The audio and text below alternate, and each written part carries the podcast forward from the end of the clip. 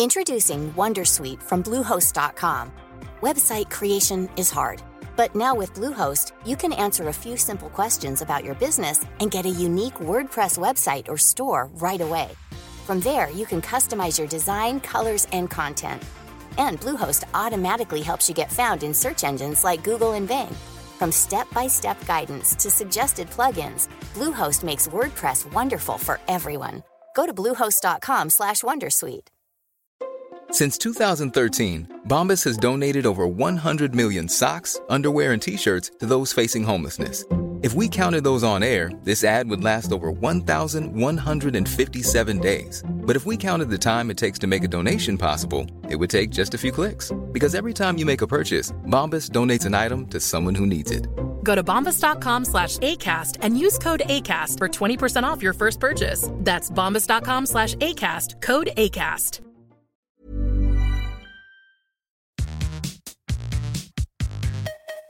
Hola, bienvenidas a todas, bienvenidos a todos de nuevo a Nación Podcaster Edición Magazine, el mini podcast que sale los lunes que trae una noticia, una herramienta y un podcast.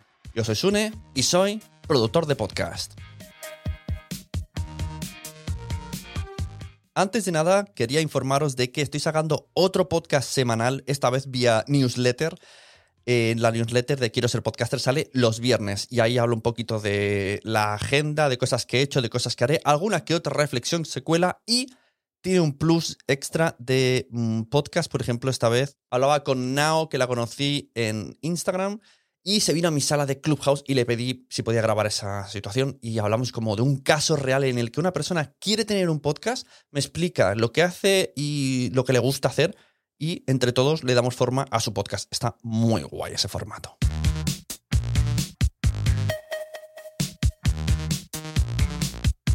Y la noticia que os traigo hoy, que la verdad cuesta elegir, porque podría haber traído cualquiera de las múltiples noticias relacionadas con plataformas que se están metiendo en el mundo del premium.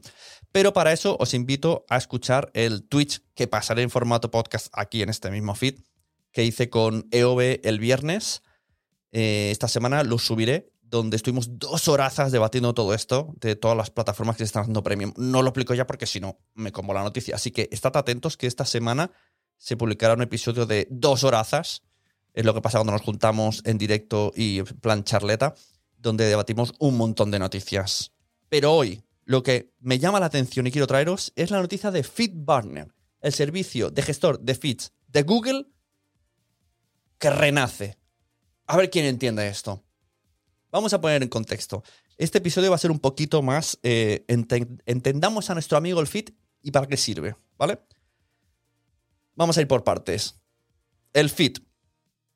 El feed es un código XML que tiene mm, todas las webs, todos los blogs y por supuesto los podcasts también, donde está la información básica de todas nuestras publicaciones. Y sirve para decirle a otras herramientas, usuarios, etcétera, webs, que tenemos una actualización, ¿vale? Hace un ping, que es como un aviso, y entonces le dice que hay un nuevo post en el blog o hay un nuevo podcast publicado y sale como mm, tienes un podcast por escuchar, ¿vale? Esa es la función del feed. Técnicamente no sabría explicar más que tiene un montón de numeritos donde, donde dentro está toda nuestra información. Es como la matrícula del podcast, nuestro correo, nuestros datos, los datos del episodio, la información, las descripciones de los episodios, todo esto así con, con muchos... Con, las que sepan eh, Matrix de programar, pues lo entenderán mucho mejor. Pero a nivel usuario es una cosa que copias y tienes que enviar a iTunes y a Spotify. Estoy hablando en el año 2021, porque esto puede cambiar.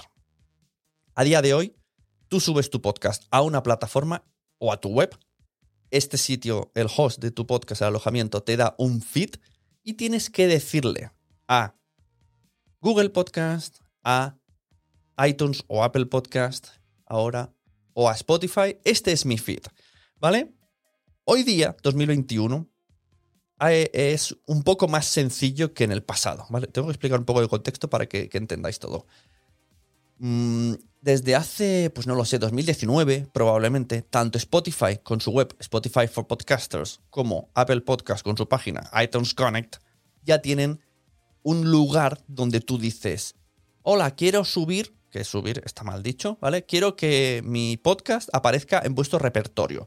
Le das subir o, querer o como se llame. Y entonces te dice, vale, dame el feed.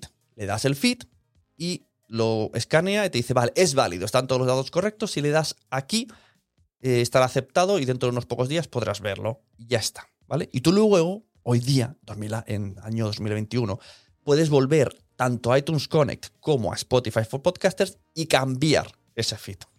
¿Vale? Esto es importante la explicación. O sea, si yo estoy en Spreaker y le he dado ese feed y de repente me cambio a iVoox, yo voy a Spotify for Podcasters, borro el feed de Spreaker, pongo el feed de iVoox y aquí no pasa nada. La gente no nota ningún tipo de cambio. Como mucho, como mucho puede notar que de repente, pues todos los episodios han quedado como por leer porque ha habido un cambio y identifica que todos los episodios nuevos. Esto es lo, lo mismo que puede pasar, la mínima molestia pero no pierdes oyentes, entonces tú puedes ir moviéndote de plataforma en plataforma sin perder oyentes. Vale, esto antes no era así. Antes, bueno, no, había podcast en Spotify, eso va a empezar, solo podíamos tirar de iTunes y era prácticamente eh, pedir una, tirar una moneda a un pozo de deseos que te hicieran caso. Entonces, cada vez que tú querías hacer algo con el feed, tenías que escribirles en inglés y esperar y probablemente nunca te respondería. No existía una herramienta cómoda de modificar los feeds. Entonces, ¿qué hacíamos o cómo aprendimos los podcasters? Y ahora os diré por qué aprendimos esto. Pues metíamos un gestor de feeds en medio, que era FeedBurner en su día, ¿vale? Entonces, lo que hacíamos es la siguiente operación. Cogemos feed de Spreaker o de la plataforma que sea, se lo, lo ponemos en FeedBurner. Y entonces, lo que antes era spreaker.com barra user barra sune barra mm, números 85 pasa a ser feedburner.com barra el podcast de Sune. Y ya está. Entonces, feedburner.com barra el podcast de Sune, yo se lo daba iTunes. Iba a la página de iTunes, eh, quiero subir un podcast nuevo. Se lo daba, pa, pa, pam. Y a iVoox también, a todos. Y ya está. Y si yo quería cambiarme de plataforma, me iba a Feedburner y modificaba el link de Spreaker por el de la nueva plataforma. Y ya está. Me aseguraba eh, eliminar problemas, eh, me gestionaba todos los cambios porque yo cambiaba de ahí y de ahí cambiaba a todos lados y además me traquea las estadísticas porque todo pasa por ese feed. Entonces él puede saber exactamente, se supone, mm, cuánta gente había en iTunes, cuánta gente venía en Evox, etcétera, etcétera, etcétera. Vale. Llegó un día en el que FeedBurner desapareció. Año no lo sé, no lo voy a mirar, pero aproximadamente entre el 2012 y el 2015, aproximadamente dijo que ya no actualizaban, ya no habían encargados para la API y que, bueno, que lo dejaban ahí, que podíamos usarlo, pero que lo mismo un día fallaba y nadie iba a estar detrás en servicio técnico para arreglarlo. Entonces, los podcasters dijimos, bueno, pues hay gente como Emilcar que ya decía que FeedBurner era un servicio zombie, como en su día terminó con Google Reader o un día desapareció Google Wave, ¿vale? Para que entendáis un poco el concepto. Vale. Nos pasó anteriormente en el pasado algún problema con los feeds? Antes de, contestar esto, mm, enlazo con, lo de FeedPress, que me olvidé hacer una cosa. Eh, yo actualmente estoy pagando FeedPress por este motivo, porque FeedBurner iba a morir. Y en ese momento que, iba, que, iba, a morir apareció Evox. Lo que hacíamos al principio de la historia, en 2009, que creo que era porque en su día lo hizo Cafeloc y todo el mundo le copiamos, era subir directamente a una plataforma llamada Blip TV a pelo, sin el feed, sin el feed burner, ¿vale? Subíamos. Yo subí a Wesome, a Blip TV. Y Blip TV nos informó de que no era un sitio de podcast que los quitásemos porque nos lo iban a borrar. Algunos no hicimos caso, incluso, claro, si escribías a iTunes, o sea, hacer el cambio, unos luego lograron, pero otros muchos no. Y perdimos el podcast. El resultado fue perder el podcast por, por el motivo de no tener un, un gestor de feeds en medio donde poder modificarlo y darle todo el poder a una plataforma única como era Blip TV. Entonces, eh, para iTunes existe ese podcast, pero no actualiza nunca más. Tuvimos que crear un mm, barra 2 o inventar nosotros, etcétera, etcétera. Y esto aprendimos mucho de que necesitábamos un gestor de feeds. Por esa época también apareció Evox, que esto no sé si es otra historia, pero también lo añado. Entonces, ¿para qué necesitamos esto? Hoy, hoy día no sé hasta qué punto podríamos llegar a necesitarlo pero no estaría de más tener un gestor de feeds en medio que hiciera de muro por si hay problemas con el resto. Que solo tuviéramos que tratar con un servicio y no con todos. por eso mismo, no os recomiendo para nada cuando entráis en típica plataforma Anchor decirle sí, envíamelo a todos lados. Esto sería todo lo contrario. O sea, si lo, lo mejor, lo más óptimo es tener un gestor de feeds donde tú decir, vale, aquí controlo todo y si tengo algún cambio, tengo que modificarlo aquí. Y lo peor de todo, lo, más, lo contrario de óptimo, que sería pésimo, sería decirle a Anchor, envíamelo tú a todas las plataformas y chimpum. Eso sería lo peor, porque si tenemos que cambiar de servicio de Anchor a otro, mmm, no sé cómo hacerlo. O sea, deberíais escribir a todas y cada una de las plataformas y pedirles por favor. Sería un follón. Y esta es la noticia, que FitBarner ha dicho que vuelve.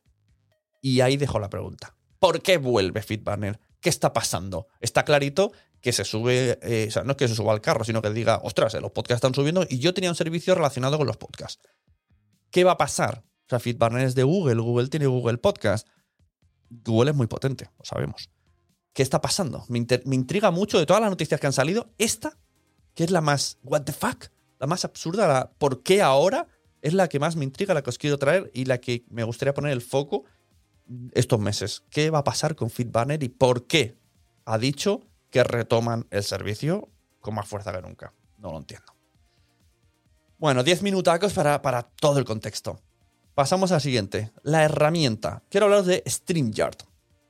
StreamYard es una herramienta de vídeo muy cómoda en el cual incluso la, en la parte free te permite hacer multi-stream creo que en dos lugares. Ahora esto sí que lo he dicho un poco de cabeza, porque yo como la tuve premium no sabría ahora decirlo y no he investigado para hacer este podcast. Que, llego tarde, que estoy haciéndolo aquí a última hora. Entonces, lo que hace es, tú envías, creas una ventana, un, un, enlace, se lo pasas a la gente, entra desde el navegador, van apareciendo las ventanitas, tú las vas enseñando y lo puedes hacer, pongamos que estás en premium, puedes hacer multi-streaming en Facebook, Twitch, en Twitter a través de Periscope, que esto no sé cómo lo van a solucionar últimamente. Y qué más, qué más, qué más. Eh, creo que hay otro más que se me olvida. Facebook, lo he dicho. Bueno, en multistream, lo que es un multistream. Y entonces, tú, además, tiene un sistema de producción de vídeos muy molón y muy sencillo mediante botones de activar esto, desactivar esto y vas viendo cómo puedes compartir documentos, se van moviendo las pantallas en vertical, en horizontal, puedes ponerle fondo, puedes eh, ponerle con tus colores, con tu marca, ponerle un logocito como, ¿sabes? Una mosca de estas como en la tele, con tu marca, con tu sello. Tiene muchas cosas. Tiene un chat privado y tiene un chat público de comentarios donde recopila, que esto es muy interesante, todos los comentarios de todas las plataformas con el logo de donde viene. Y tú puedes enseñar incluso en el streaming ese comentario, ¿vale? Si una persona ha escrito en Twitch, tú puedes ver que viene de Twitch y enseñarlo ahí, que lo vea en pantalla eh, aparece además una realización muy molona, eh, como he dicho, repito, y comentarlo. Entonces, es un buen método sencillo de hacer podcast. Claro, contemos que el sonido es pues, lo que te dé internet de cada uno, sonido internet, no graba pistas por separado, pero me parece sumamente cómodo y además la herramienta gratuita es igualmente funcional. La única diferencia es que tienes menos streamings y el logo es el del patito. ya tienes ahí un pato. Por ejemplo, otro día, no sé qué me pasó en Twitch, que mm, con EOB mm, no podía conectar de manera habitual con Zoom y con la, aplicación habitual que hago. Y rápidamente me tuve que ir a StreamYard, conecté con Twitch y ya está. Ya pude entrar en Twitch. O sea, puede ser así de fácil hacer en Twitch. Y el podcast, quiero recomendaros Turing. Turing que yo lo encontré en Podimo. Y me pareció muy molón. Además, hasta terminada la temporada, son seis episodios, me recordó mucho, mucho, mucho a Blade Runner. Es una ficción sonora, creo que son chilenos, porque luego he investigado y tienen otro podcast que estoy escuchando ahora que se llama Caso 63, ya os lo traeré, que fue muy exitoso en el año pasado. Y, y trata de, de esta típico reflexión que se hace mucho en Blade Runner, ¿no? De si un androide con, o sea, un androide hipervitaminizado y humanizado es capaz de saber que él no es humano. Si se le implantan recuerdos, se le implantan sentimientos y hasta qué punto eh, se diferencia de una persona. Y ahí está un poco, ¿no? El juego. Empiezan con un asesinato y luego pues ya realmente se empieza a dudar de quién es el robot y quién es la persona realmente. A mí me ha mucho, sobre todo es cortito, me ha gustado mucho.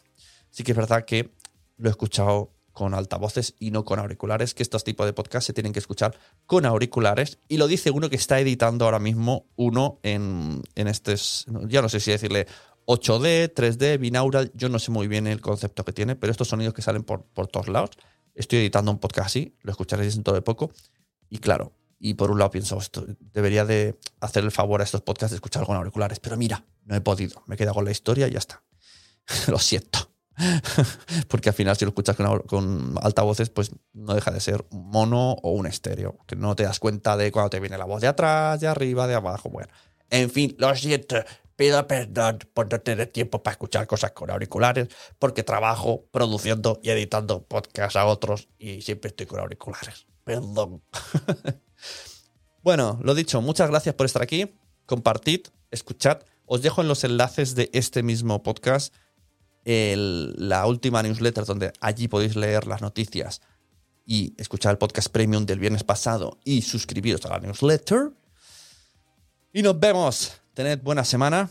Nos vemos. Recomenda podcast porque a todo el mundo le gustan los podcasts. Todavía no lo saben. Adiós.